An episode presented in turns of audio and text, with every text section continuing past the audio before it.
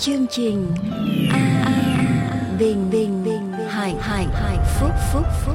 Nơi lời của thượng đế được ra giảng. Vì nhân loại sống, chẳng phải chỉ nhờ vật chất mà thôi, mà còn nhờ mọi lời phán ra từ miệng thượng đế toàn năng.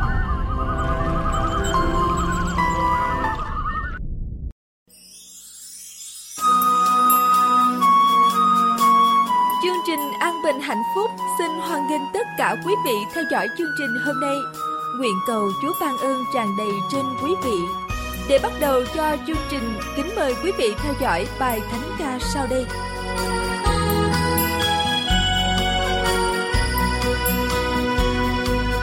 tâm tư đang đi tìm an ninh trong những hư vô cuộc đời rồi bao đau thương nước mắt tuôn tràn chảy bao vấn vương bao sầu.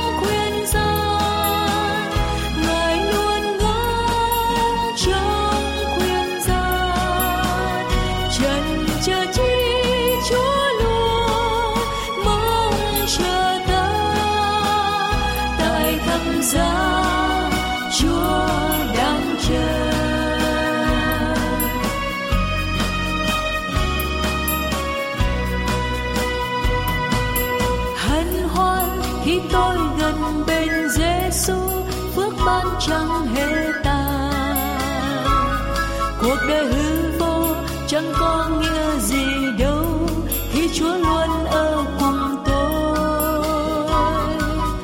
Bên tôi Giêsu luôn dìu dắt tôi bước đi trong cuộc đời. Này anh, hãy tiếp Chúa ngay vào trong tâm, Chúa luôn luôn khuyên mời.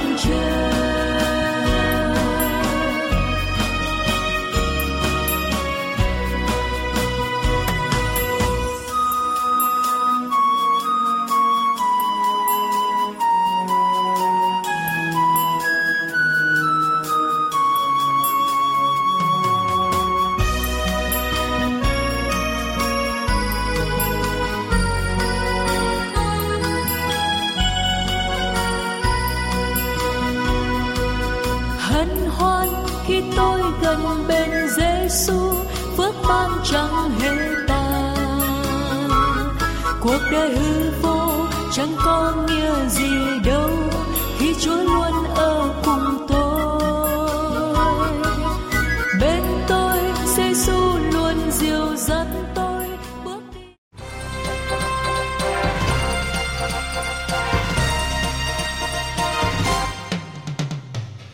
Đây là chương trình An Bình Hạnh Phúc. Để tiếp tục chương trình hôm nay, xin kính mời quý vị theo dõi phần giảng luận qua mục sư Dương Quốc Tùng.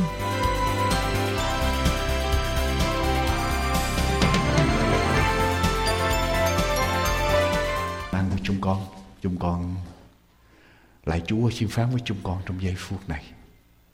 Lại xin Thánh Linh của Chúa dẫn chúng con vào lời của Ngài. Cầu Chúa ở cùng chúng con. Ban quyền năng trong lời của Chúa chúng con cảm ơn Ngài. Chúng con cầu nguyện trong danh của Chúa Giêsu là đấng cứu thế. Amen. Thưa quý vị, tuần vừa qua tôi gửi đến quý vị đề tài là bổn phận của chúng ta đối với lại mỗi một người trong đời sống của chúng ta. Bổn phận đối với chính mình. Hôm nay tôi nói đến bổn phận đối với những người xung quanh. Quý vị có Kinh Thánh, xin mời cùng theo dõi với tôi, tập trung đoạn 12 câu 9 đến câu số 10. Quý vị cùng theo dõi với tôi trong giây phút này, cùng lắng nghe Roma đoạn 12 câu 9 đến câu số 10. Quý vị cùng theo dõi. Đoạn 12 câu 9 đến câu số 10 Lòng yêu thương phải cho thành thật. Hãy gớm sự dữ mà mến sự lành. Hãy lấy lòng yêu thương mềm mại mà yêu nhau như anh em. Hãy lấy lẽ kính nhường nhau. Đọc lại thưa quý vị. Lòng yêu thương phải cho thành thật. Hãy gớm sự dữ mà mến sự lành. Hãy lấy lòng yêu thương mềm mại mà yêu nhau như anh em. Hãy lấy lẽ kính nhường nhau. Nếu quý vị phải định nghĩa tình yêu Quý vị sẽ định nghĩa tình yêu như thế nào?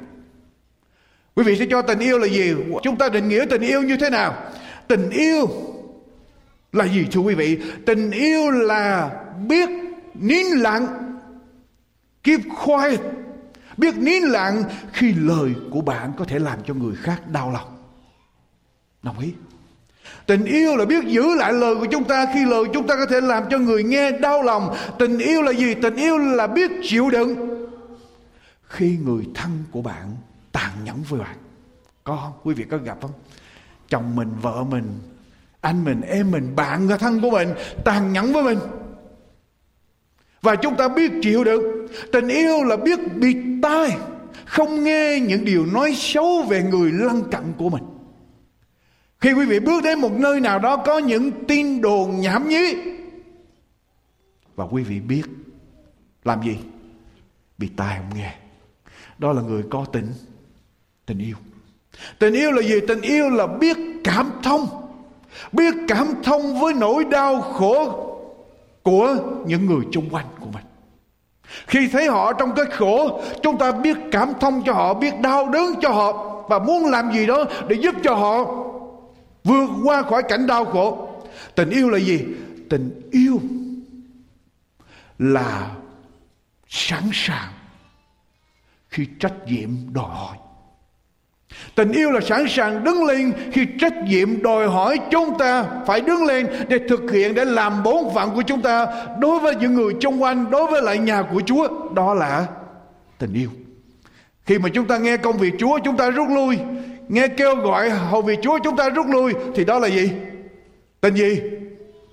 Thưa quý vị, tình yêu là can đảm khi hoạn nạn đổ xuống ở trong đời sống của chúng ta, biết can đảm để đứng lên. Khi biết rằng đó là hoạn nạn, biết rằng mình làm như vậy, mình sống theo con đường đó, mình sẽ gặp hoạn nạn, nhưng mình vẫn đi tới can đảm, đi tới chấp nhận để đi tới tình yêu, thưa quý vị. Và theo đoạn kinh thánh chúng ta vừa đọc định nghĩa tình yêu, chúng tôi tôi nghe nói rất nhiều về tình yêu ngày hôm nay. Ngày hôm nay có đủ loại tình yêu ấy có phải vậy không?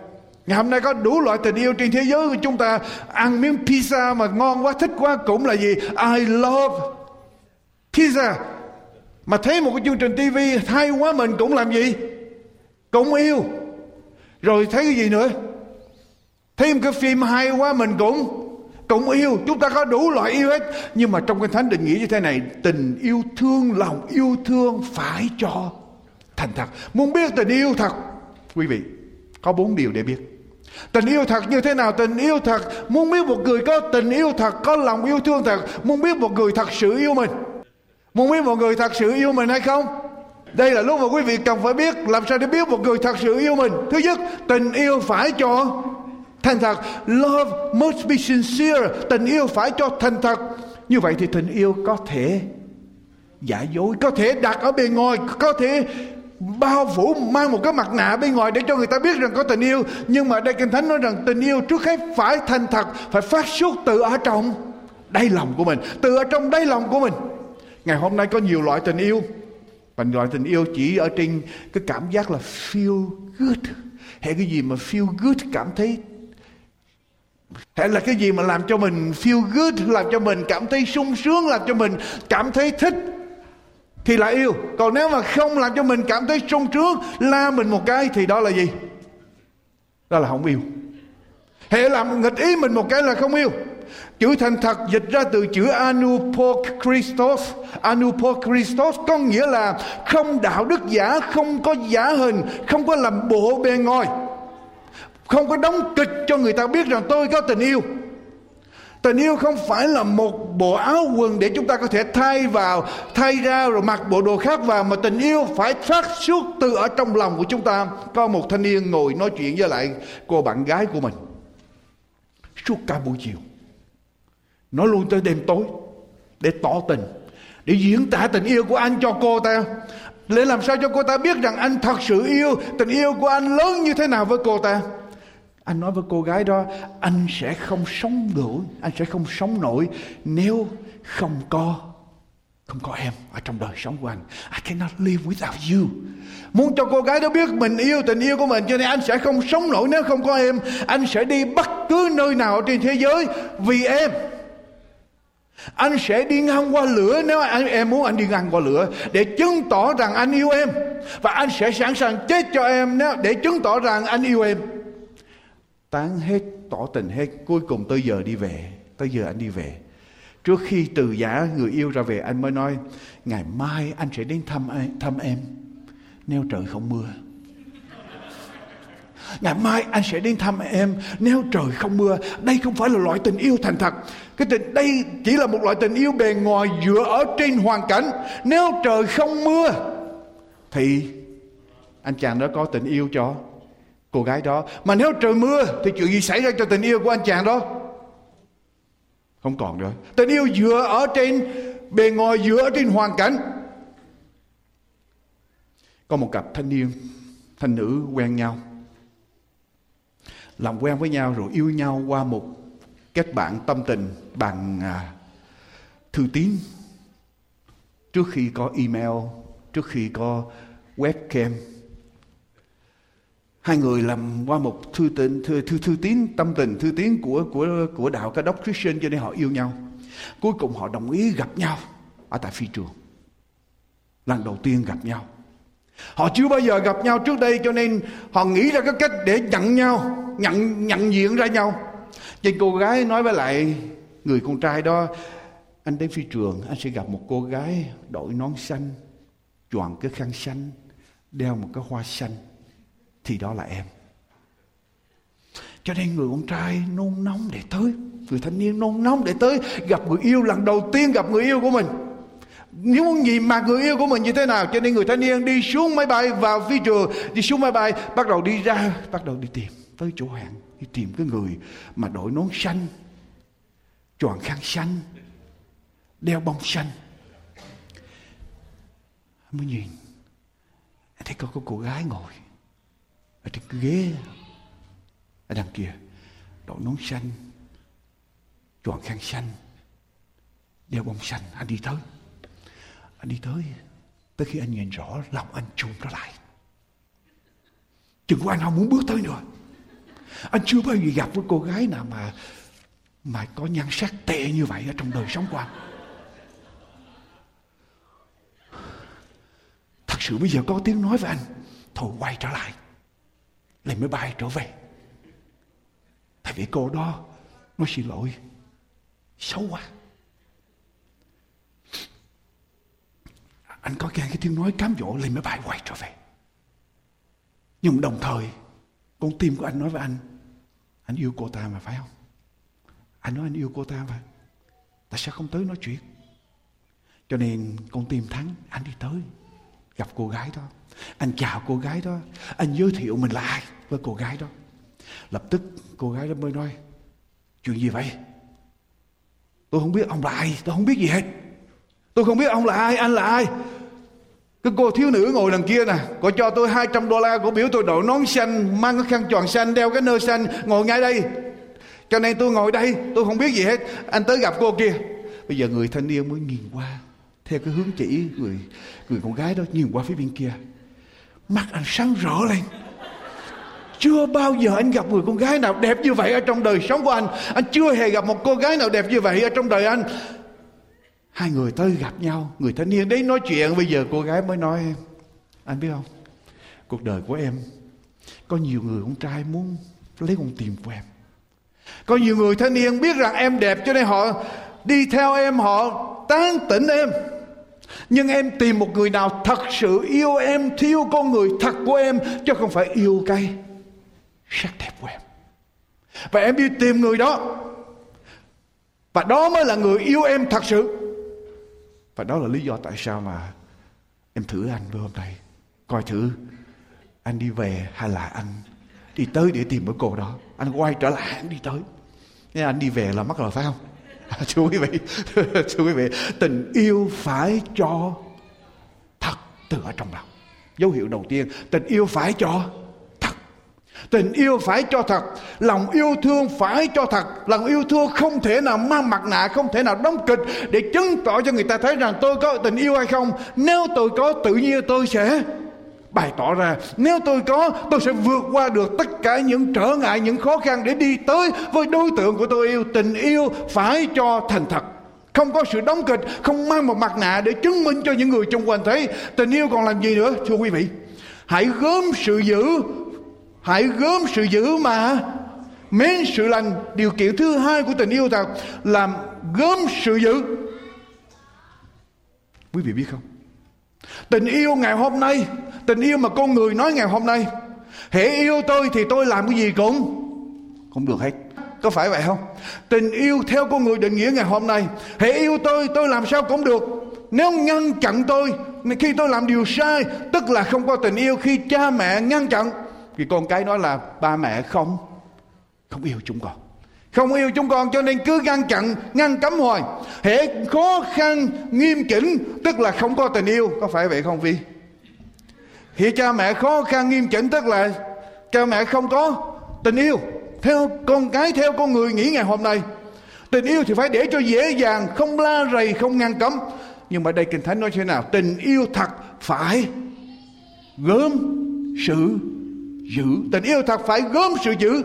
Có nhiều người ngày hôm nay nhân danh tình yêu để làm đủ mọi chuyện.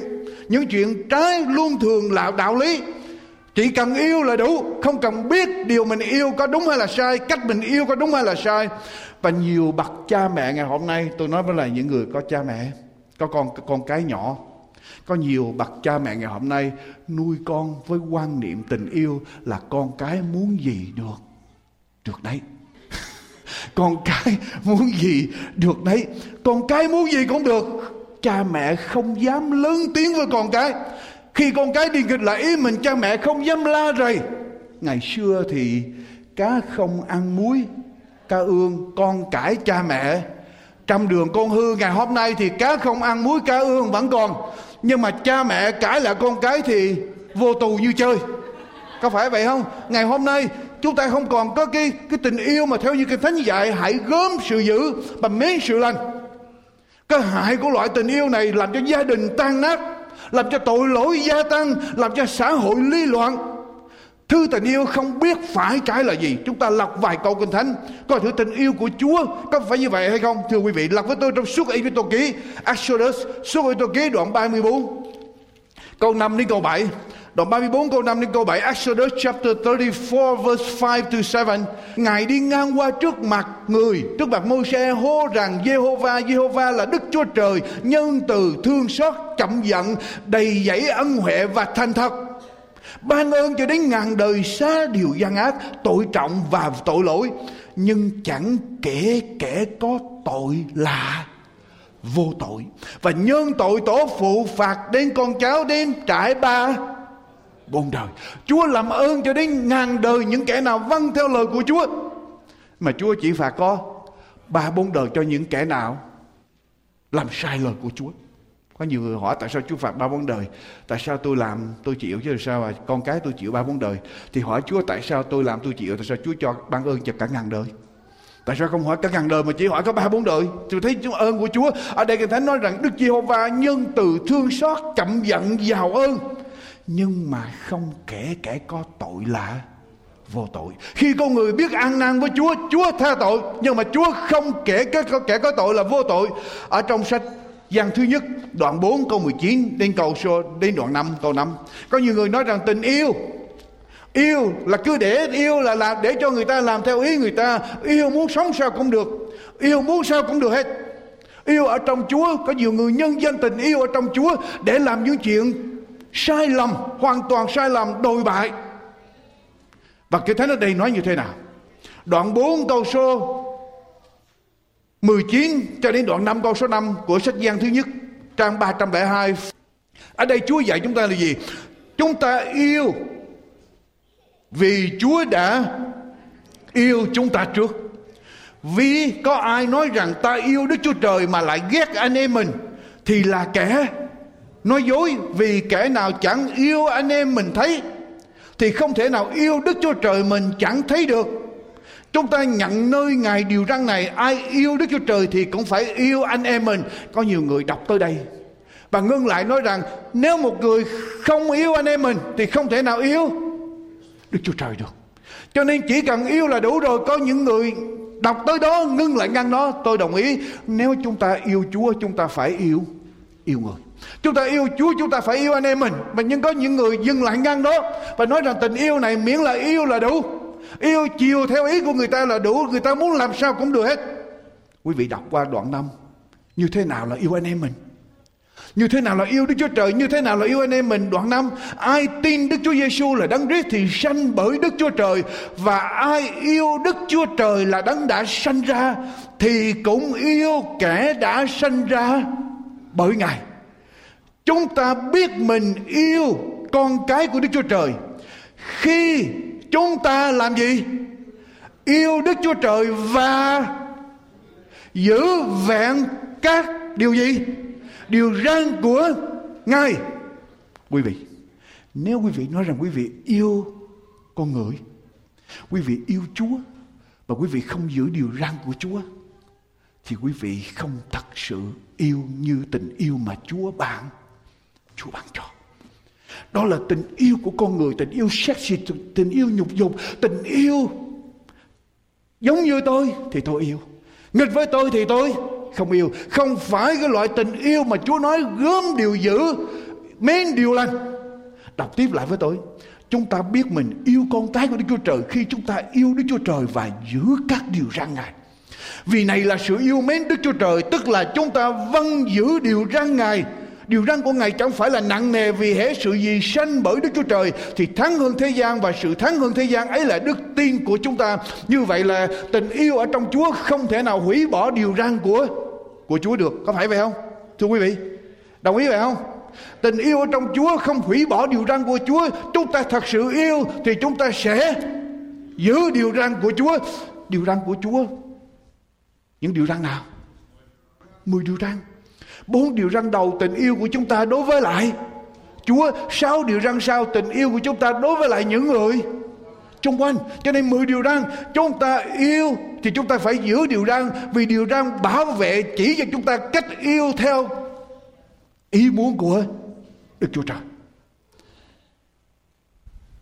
Ở trong ngày cuối cùng, Thế giới chúng ta đang sống ngày hôm nay, Hồi nãy giờ tôi nói đi nói lại cho quý vị.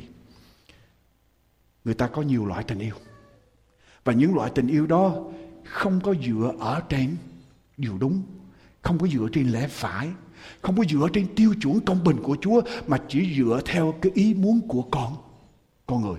Mà theo không theo ý muốn của con người người ta cho rằng không yêu.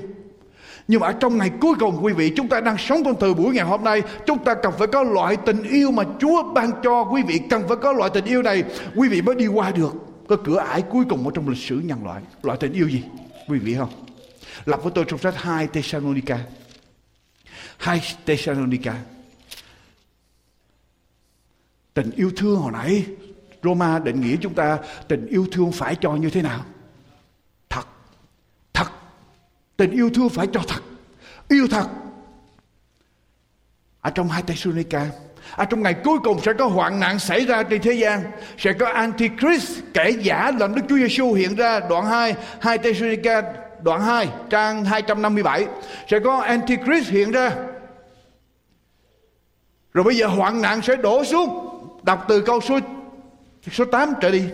Hoạn nạn sẽ đổ xuống, con người từ chối Chúa Chúa sẽ rút ra khỏi thế giới này. Ma quỷ sẽ tự do hoành hoạt hoạt động và làm hại dân cư trên thế giới. Và khi ma quỷ tự do hoạt động, làm hại dân cư trên thế giới, lúc bây giờ có chuyện gì xảy ra?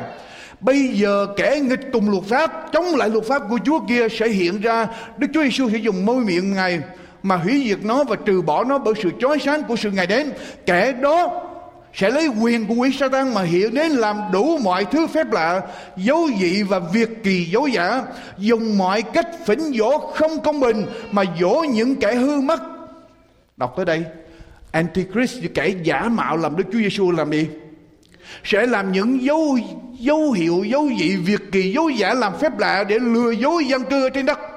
Ở trong ngày cuối cùng khi hoạn nạn đổ xuống, mà những người bị lừa dối đó là ai? Quý vị đọc tiếp. Tôi đọc lại câu số 10 Dùng mọi cách phỉnh dỗ không công bình Mà dỗ những kẻ hư mất, Vì chúng nó không nhận lãnh sự yêu thương. Yêu thương điều gì? Yêu thương lẽ thật Để được cứu rỗi. Vì chúng nó không nhận lãnh sự yêu thương lẽ thật. Tình yêu thương phải cho thành, Thật phải gớm sự giữ và mến sự sự lành. Quý vị muốn đi qua cửa ải cuối cùng của lịch sử nhân loại, quý vị phải có tình yêu thương dành cho lẽ thật, tức là cho kinh thánh lẽ thật ở trong kinh thánh lời của đức chúa trời vì chúng nó đã không nhận lãnh sự yêu thương của lẽ thật để được cứu rỗi, ấy vì thế mà Đức Chúa Trời cho chúng nó mắc phải sự lầm lạc, là sự khiến chúng nó tin điều dối giả hầu cho hết thảy những người không tin lẽ thật. Song chuộng sự không công bình đều bị phục ở dưới sự phán xét của Ngài. Nói một cách khác, ở trong ngày cuối cùng, không còn có những người trung lập, không người, không có người nào đứng ở cửa giữa nữa. Một là tin lẽ thật, hai nữa là Chúa sẽ để cho họ phải tin sự giả dối. Nếu họ không chịu nhận lãnh lòng yêu thương của lẽ thật, và chúng ta cần phải nhận lãnh lòng yêu thương lẽ thật ở trong lòng của chúng ta ở trong ngày cuối cùng, thưa quý vị. Cái chữ trở lại sách Roma với tôi. Tình yêu thương phải cho thành thật, phải làm gì? Câu kế tiếp là gì? Tình yêu thương phải cho thành thật, phải làm gì với điều dữ? Phải làm điều gì với điều dữ, thưa quý vị? Gớm biểu ngữ phải gớm gớm dịch ra từ chữ apotugone gute. Apotugute có nghĩa là ghê tởm. Nhìn cái điều đó gớm ghiếc, ghê tởm. Nhìn điều xấu mà rùng mình, sợ hãi. Quý vị có bao giờ thấy một đám rắn, rít, dòi bọ, mà bò dưới đất? Nếu bây giờ trong cái phòng này mà đầy rắn, rít, dòi bọ và bò dưới đất này, quý vị làm gì? Quý vị làm gì? Quý vị sẽ làm gì? Mình ở đây quý vị có sợ mấy con đâu có sợ những con rắn rít dòi bọ những cái cái loài ghê tởm không? Con trùng những cái quý vị có, có, có ghê tởm không? Khi vị khi quý vị ghê tởm quý vị sẽ làm gì? Quý vị tránh quý vị có dám tới rợ không? Khi kinh thánh nói rằng tình yêu thương phải cho thành thật phải gớm sự dữ Tức là chúng ta, nếu chúng ta có tình yêu thương của Chúa trong lòng, khi chúng ta thấy điều sai, chúng ta sẽ ghê tởm, chúng ta sẽ xa lánh, chúng ta không tới mà rờ, không tới để nghe, không tới để mà cùng làm. Mà chúng ta phải làm gì? Lánh xa, ghê tởm, lánh xa như là quý vị gặp rắn hay là gặp rít. Ở đây có bao nhiêu người gặp sợ rắn? Có mình cô dung. Còn mấy người khác can đảm dữ ha. Tất cả những người khác là thấy rắn là anh hùng ha quý vị sợ gì? Cái gì mà chúng ta ghê tởm, chúng ta sẽ tránh. Và ở đây cái thánh nói rằng, gớm sự dữ, rùng mình với sự dữ. Không ham thích, không muốn rời đi sự dữ và xa lánh khi chúng ta nghe những lời đàm tiếu về anh em của mình. Nói xấu về anh em của mình, chúng ta làm gì? Bịt lỗ tai lại. Đi xa đi, khỏi cần bịt bịt rồi mình, bịt nhỏ nhỏ, hé hé để mình nghe, cũng không được cho nên tốt hơn hết là đi. Đi xa. Đi xa, tránh xa. Chúng ta phải lánh xa những điều xấu, gớm sự dữ và mến sự lành. Cái chữ mến sự lành dịch ra từ chữ colomenoi colomenoi có nghĩa là dính vào, đeo vào như là vợ với chồng. Đi không bao giờ xa rời nhau. Đến độ hát cũng mời lên hát chung. Nghĩa là dính vào như vậy. Dính vào Mấy sự lành có nghĩa là dính vào như vợ với chồng, Như bị dán keo, Như trác xi măng dính vào, Như bị super glue. Dính vào như vậy. Mấy sự lành dính như vậy. Tức là phải dính như vậy. Chúng ta phải dính tình yêu thật. Ghê tởm, gớm ghiếc điều xấu, điều ác. Xa lánh điều ác, xa lánh điều xấu. Bịt tai, bịt mắt. Không để đến điều xấu. Nhưng dính liền, gánh liền, gắn liền với điều lành keo sơn và tôi nói với quý vị, khi chúng ta làm điều đó, quý vị sẽ thấy. Chúng ta quyết định nếu có tình yêu của Chúa trong lòng của chúng ta, chúng ta sẽ dính liền với điều tốt như vậy. Tôi yêu điều gì? Con người của tôi bày tỏ điều điều đó. Có phải vậy không? Có người mà yêu vàng á, chỉ thấy toàn là vàng không? Có những người mà yêu đồ trang điểm sẽ thấy toàn là đồ trang điểm nữ trang không? Khi chúng ta yêu điều giả dối, chúng ta sẽ làm điều giả dối. Khi chúng ta yêu điều lành, chúng ta sẽ làm điều làm điều lành. Có một người đàn bà dặn chồng, sống ở trong đời gia đình mất hạnh mất hạnh phúc, chồng đối xử tàn nhẫn với bà. Lâu quá bà chịu đựng, nay không nổi nữa, đến một ngày bà giận quá, bà tiến văn phòng một sư. Muốn nói với một sư một sư ơi, tôi thù ghét chồng tôi. Bây giờ tôi muốn ly dị chồng tôi nhưng mà trước khi ly dị tôi muốn trả thù. Trước khi ly dị không phải ly dị không, ông sướng quá. Cho nên trước khi ly dị tôi muốn trả thù. Tôi muốn hành cho chồng tôi đau khổ như ông đã làm khổ tôi trong thời gian vừa qua. Trong bao nhiêu năm vừa qua. Một sư mới nói, được rồi, tôi chỉ cho bà cái cách để trả thù trước khi ly dị. Bà muốn như vậy, bà phải làm theo ý tôi.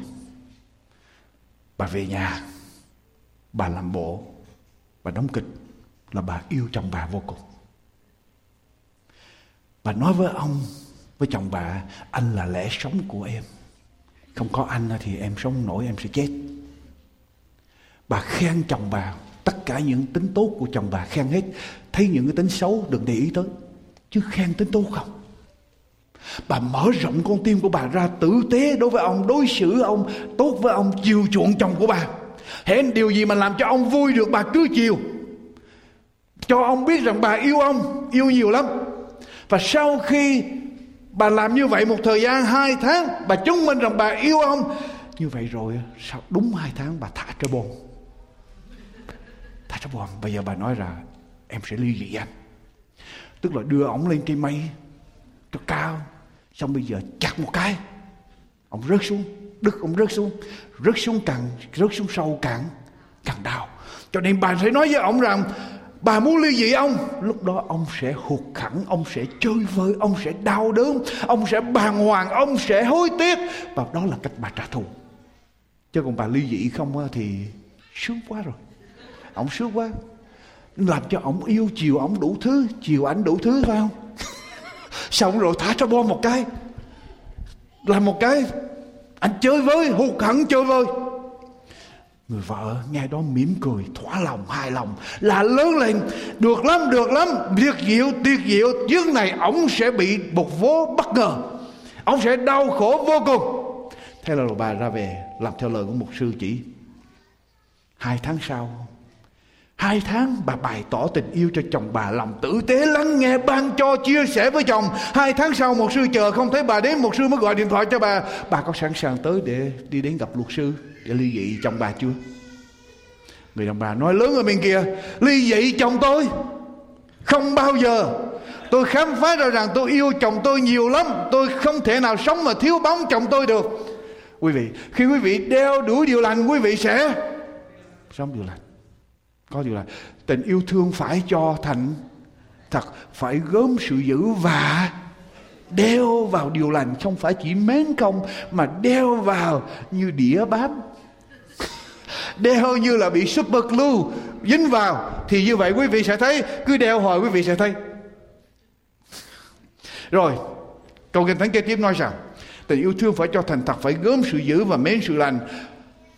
Câu kế tiếp nói sao quý vị? Hãy lấy lòng yêu thương mềm mại mà yêu nhau như anh em. Yêu nhau như anh em. Be devoted to one another in brotherly love. Yêu nhau như anh em đến từ philostogoi, có nghĩa là tình yêu của một người giữa những người ở trong gia đình. Tình yêu đối với những người cùng ở trong một hội thánh, có cùng một niềm tin hay là ở trong một gia đình? Hãy lấy lòng yêu thương thành thật. Hãy lấy lòng mềm mại yêu thương. Hãy lấy lòng yêu thương mềm mại mà yêu nhau như anh em. Ở đây nói rằng mình bày tỏ tình yêu giống như đối với người thân của mình. Quý vị. Làm sao tôi có thể nói rằng tôi yêu những người ở bên ngoài? Trong khi những người đang ngồi chung với tôi ở trong ngôi thánh đường đấy tôi không yêu được có phải vậy không? Làm sao nói là tôi có thể yêu những người ở bên ngoài? Trong khi những anh em với tôi gặp bên cạnh tôi tôi không yêu được Làm sao tôi nói là tôi có thể yêu tất cả mọi người? Khi người ở trong gia đình tôi tôi không thể nào bày tỏ tình yêu mềm mại được. Tôi không đối xử với người đó mềm mại được. Như một người thân của tôi. Thưa quý bà chị em. Làm sao chúng ta nói rằng chúng ta yêu cả thế gian Khi những người ở bên cạnh chúng ta cùng niềm tin với chúng ta ngồi chung hàng ghế với quý vị, Tôi không nói ngồi khác hàng ghế ngồi cùng hàng ghế với quý vị, và quý vị không thể bày tỏ tình yêu mềm mại như tình yêu cho anh em trước hết phải đến với những người trong gia đình của mình, những người trong hội thánh của mình, rồi mới đến những người bên ngoài. Có phải vậy không? Thưa quý vị, chúng ta cần phải bày tỏ tình yêu đó. Ở trong hội thánh mà chúng ta không yêu được, chúng ta đừng nói đi yêu những hội thánh khác. Amen. Quý vị đi hội thánh này mà quý vị không yêu nhau được. Tôi nói như vậy không có nghĩa là không có không có tình yêu trong này nha quý vị nghe tôi trên đài đừng có nói rằng trong hội thánh của một sư tùng có tình yêu với một sư tùng phải nói như vậy. Không phải như vậy. Nhưng mà chúng ta trước hết phải đặt ưu tiên, yêu những người thân với lại chúng ta. Ở trong một câu bộ bia được khắc, để lại những câu như sau. Khi tôi còn trẻ, tôi muốn thay đổi cả thế giới. Khi tôi đến trung tuần, tôi chỉ muốn thay đổi quốc gia của tôi mà thôi. Tại vì thay đổi thế giới thế giới không nổi nữa, cho nên bây giờ chỉ tập trung lại quốc gia. Khi tôi đến về già, tôi bây giờ thấy thay đổi quốc gia cũng không được. Cho nên tôi chỉ muốn thay đổi gia đình tôi. Chỉ tập trung vào gia đình mà thôi. Nhưng bây giờ nằm ở trên giường bệnh. Bây giờ nằm ở trên giường bệnh, Tôi thấy rằng Tôi chỉ có thể Thay đổi con người của mình. Phải khi tôi biết điều này, khi tôi còn trẻ, Tôi thay đổi con người của tôi. Rồi gia đình của tôi sẽ Thay đổi theo. Rồi hàng xóm tôi sẽ thay đổi theo. Quốc gia tôi sẽ thay đổi theo. Và thế giới sẽ thay đổi theo. Mình chỉ muốn thay đổi những gì xung quanh Mà trước hết mình cần phải thay đổi mình. đối với lại mình, ở bên trong, quý vị, trở lại. Hãy lấy lòng yêu thương mềm mại mà yêu nhau như anh em hãy lấy lẽ kính nhường nhau, điều thứ tư. Lấy lẽ kính nhường nhau. Progumenoi ở đây nói về quyền lợi của người khác, đặt quyền lợi của người khác lên trên quyền lợi của mình.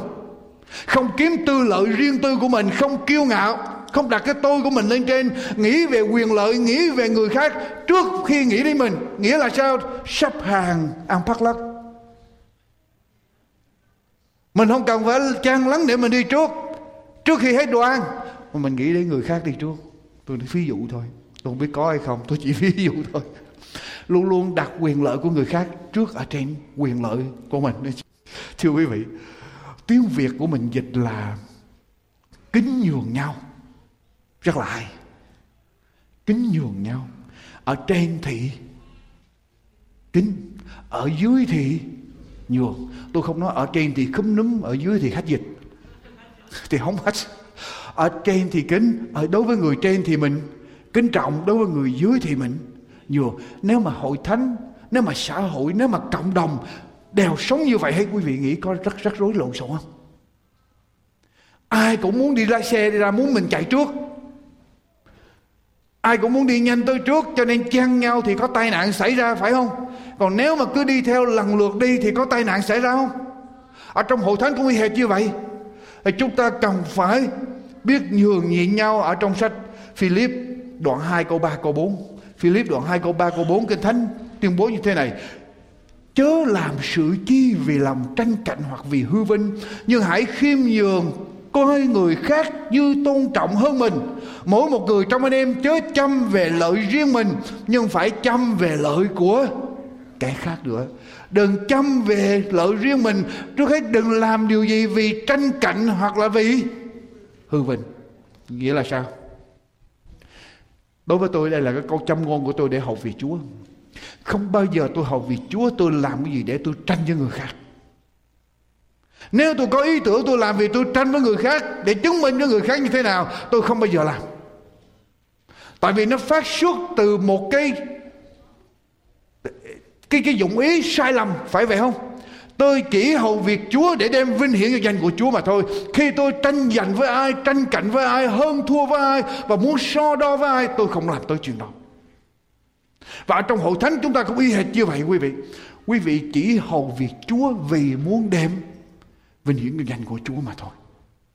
Chúng ta không hầu vì Chúa để mà chứng minh cho những người xung quanh biết rằng tôi giỏi, tôi hơn. Không bao giờ. Chúng ta chỉ làm vì sự vinh hiển của của Chúa. Cái chuông không phải là cái chuông cho đến khi chúng ta làm gì? Đánh nó lên. Bài ca không phải là bài ca cho đến khi chúng ta hát nó lên. Tình yêu ở trong con tim của chúng ta không thể là tình yêu được cho đến khi chúng ta bày tỏ ra cho những người chung quanh. Quý vị, tình yêu, lòng yêu thương phải cho thành thật. Hãy gớm sự dữ và mến sự lành. Hãy lấy lòng yêu thương mềm mại mà yêu nhau như anh em. Hãy lấy lẽ kính nhường nhau. Còn một thiếu phụ có thai, sắp sửa sanh, thì chồng gặp tai nạn, lìa đời. Cô ta sinh ra được đứa con trai đầu tiên. Cả làng ai cũng thương xót cho người thiếu phụ mới vừa sinh con, mới có con mà chồng đã chết rồi. Cho nên họ mới tổ chức một cái buổi gọi là baby shower. Cái buổi đó là cái buổi mà mọi người trong làng đi tới, gia đình của người thiếu phụ đó cho quà cho đứa bé mới ra đời. Thôi thì họ cho đủ thứ hết.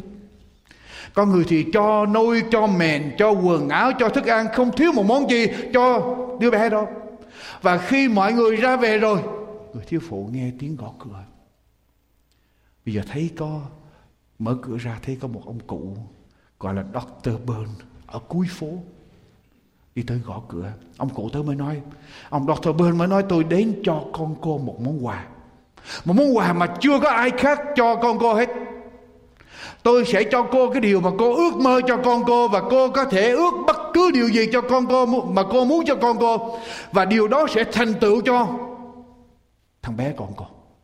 Và một điều cô phải tin rằng tôi có khả năng để hoàn thành cái điều ước muốn của cô cho con cô cho nên Dr. Burn đi ra về người mẹ suy nghĩ suy nghĩ, không biết ước cái điều gì cho con trai của mình cả tuần lễ cô suy nghĩ, cuối cùng cô mới nói như thế này tôi ước tất cả mọi người đều yêu con tôi Tôi muốn tất cả mọi người đều yêu thương con của tôi. Lời ước nguyện đó trở thành sự thật.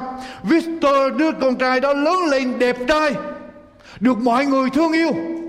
Từ nhỏ ai cũng ai gặp Victor cũng phải ôm, cũng phải nựng, cũng phải hôn cậu bé một cái mới được. Rồi cậu bé lớn lên, cậu bé hư hỏng.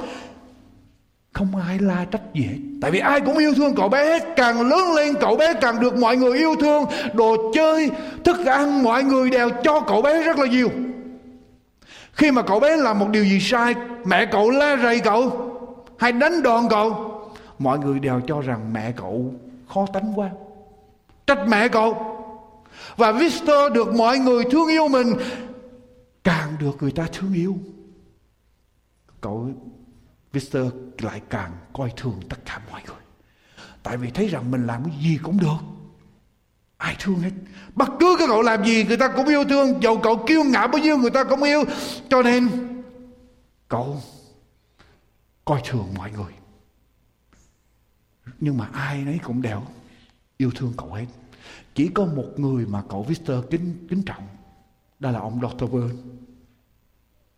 Chỉ có một người mà cậu sẵn sàng lắng nghe lời khuyên Đó là ông Dr. Burn Victor tốt nghiệp trung học Vào đại học được học bổng.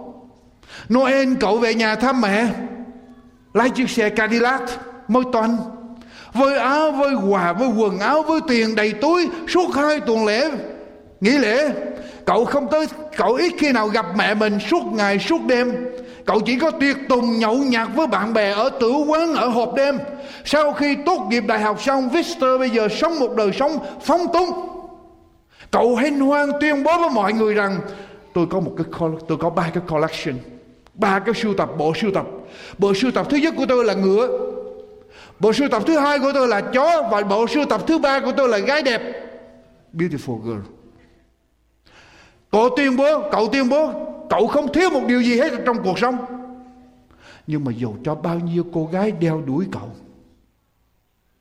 bao nhiêu cô gái đẹp đeo đuổi cậu dù cho mọi người thương mến cậu dù rằng cậu có tất cả mọi vật chất ở trong thế gian lúc bây giờ, nhưng tim cậu vẫn trống vắng. Tim cậu vẫn trống vắng. Cậu thấy chán nản ghê tởm những gì mình đang có rồi một đêm kia cậu quyết định tự sát cậu vào giường lấy cái ly cái, cái lấy loại thuốc độc độc nhất định đưa lên uống ngay giây phút đó ông Dr. Burn chạy vào nhà chạy vào trong phòng chụp lấy ly thuốc độc và được cậu Victor năn nỉ với Dr. Burn để cho con chết để cho con chết Dr. Burn mới nói như thế này con đã hưởng tất cả mọi sự trên đời rồi. Ta rất buồn khi thấy cuộc sống của con vô nghĩa như vậy. Ta ân hận vì đã ứng nghiệm, đã làm ứng nghiệm lời ước mơ của mẹ con cho con. Bây giờ bây giờ ta cho con một điều ước nữa. Bất cứ điều gì con muốn, hãy cẩn thận ước thêm một lần nữa. Ta cho con thêm một lần nữa. Victor buồn bã nói với là Dr. Burn Tôi không nghĩ rằng ông có thể làm gì thêm cho tôi trong cuộc đời này. Tôi có tất cả những gì tôi muốn, tất cả những gì trên đời này tôi đã hưởng qua, nhưng tôi cảm thấy đời sống chán nản, trống vắng, vô nghĩa. Ông không thể nào cho thêm điều gì nữa. Dr. Berman nói suy nghĩ đi. Suy nghĩ cẩn thận. Điều gì sẽ đem lại hạnh phúc cho con, hạnh phúc thật ở trong đời sống con. Ta cho con một lần nữa. Victor nhắm mắt lại. Suy nghĩ suy nghĩ, cuối cùng Victor mới nói, hãy xóa bỏ lời ước cũ của mẹ con. Xóa bỏ lời ước cũ của mẹ con. Hãy cho con lời ước mới thay vì được mọi người yêu con. Bây giờ cho con yêu mọi người. Yêu tất cả mọi người. Dr. Bern ôm người trẻ tuổi. Tốt lắm con, tốt lắm con. Bây giờ mọi sự sẽ tốt đẹp cho con. Mọi sự tốt đẹp không xảy ra lập tức. Không xảy ra lập tức. Trước đây mọi người yêu mấy anh Vì lời ước của mẹ anh. Bây giờ anh xóa bỏ lời ước. Anh yêu mọi người, Nhưng bây giờ mọi người ruồng bỏ anh. Bây giờ mọi người tìm đủ mọi cách để mà trả thù những gì mà anh đã làm cho họ trước đây. Anh bị bỏ tù, Không ai đến thăm viếng. Khi anh được thả ra, không, anh không có tiền, anh không có công việc làm, anh bị bệnh, anh cô đơn, không ai đến xỉa tới. Bây giờ anh trở về nhà săn sóc mẹ già của mình bây giờ đang bị bệnh. Lần đầu tiên ở trong đời anh, anh biết đền đáp công ơn của mẹ. Anh săn sóc cho mẹ. Sau khi mẹ lạnh bệnh rồi, anh xin việc làm ở trong trường học, ở trong một trường học, trường tiểu học. Anh bắt đầu làm việc. Anh săn sóc những đứa bé học sinh ở trong đó, lo lắng cho chúng từ từ, chúng mới yêu anh, chúng thương anh. Một ngày kia, anh gặp một thiếu phụ có hai con. Đã chồng đã chết. Hai người thương nhau. Và cưới nhau, anh cho cả ba mẹ con tình yêu mà họ cần. Anh bây giờ thì nghèo, không có tiền, rất nghèo. Nhưng Vister bây giờ là một người giàu nhất ở trên thế giới. Anh khám phá ra một điều. Quý vị biết điều gì không? Anh khám phá ra một điều. Ban cho tình yêu khiến cho đời sống của anh trở nên hạnh phúc. Chứ không phải nhận lãnh tình tình yêu bán cho tình yêu. Quý vị, tôi nói với quý vị điều này. Khi quý vị mở lòng quý vị ra, khi quý vị mở lòng quý vị ra để Chúa của tình yêu thương ngự vào trong lòng của quý vị quý vị sẽ thấy có được có được loại tình yêu đó để ban cho những người xung quanh. Cho quý bạn chị nguyện tình yêu thượng giới, nguyện tình yêu thượng giới luôn cao siêu, xin niềm vui thiên đàng hạ trần.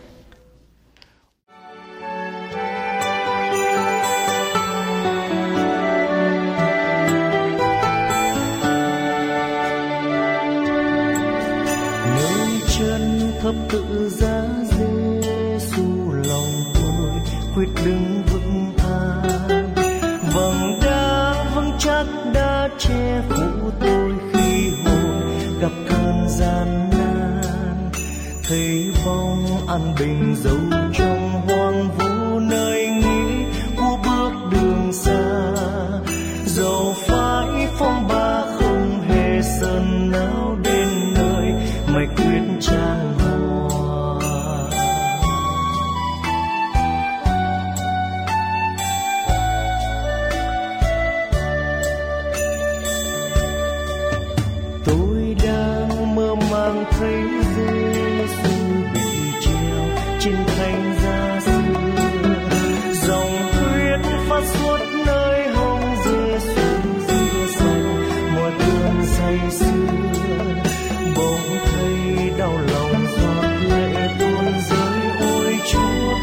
magic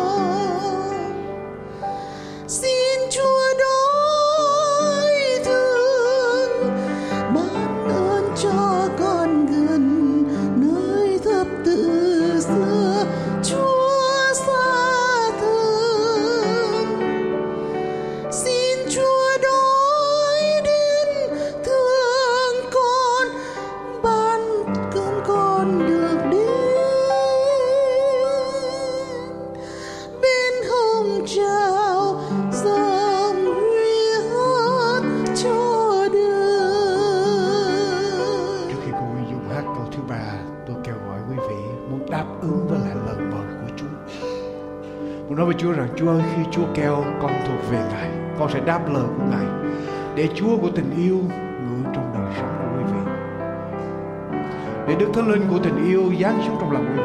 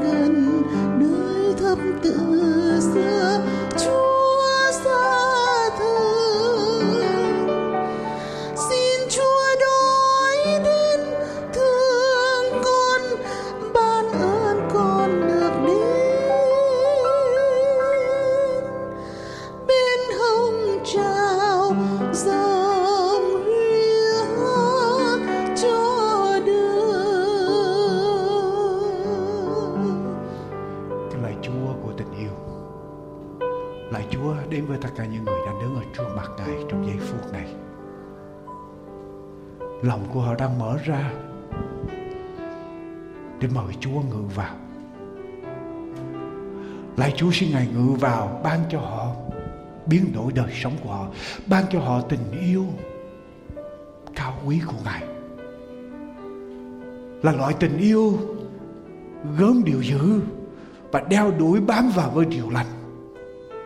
Là loại tình yêu để nâng cao những gì tiêu chuẩn công bình, tốt đẹp, cao quý ở trong đời sống.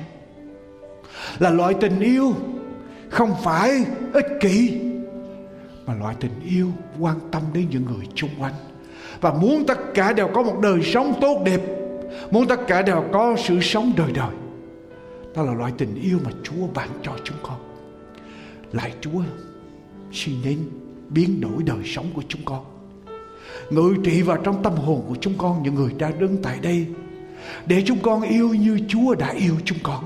Chúng con cảm tạ ơn cầu xin tình yêu thương của Ngài tràn chảy ra từ các hội thánh của Chúa, từ những người đang lắng nghe, những người đang tiếp nhận Chúa, mở lòng ra trong giây phút này để cho vinh hiển của thiên đàng được chói lòa ra khắp nơi, để nhiều người được kéo đến với Chúa, chúng con tạ ơn Ngài.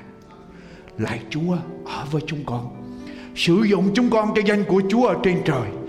Ban ơn cho các hội thánh của Chúa đang thờ phượng Chúa trong giây phút này. Chúng con cảm ơn Chúa. Chúng con cầu xin những điều này trong danh của Đức Chúa Giêsu là đấng cứu thế. Amen.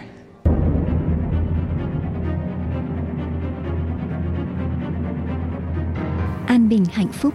Đến đây xin tạm chấm dứt. Xin hẹn gặp lại quý vị trên lần phát hình hay phát thanh kế tiếp hay trên mạng toàn cầu.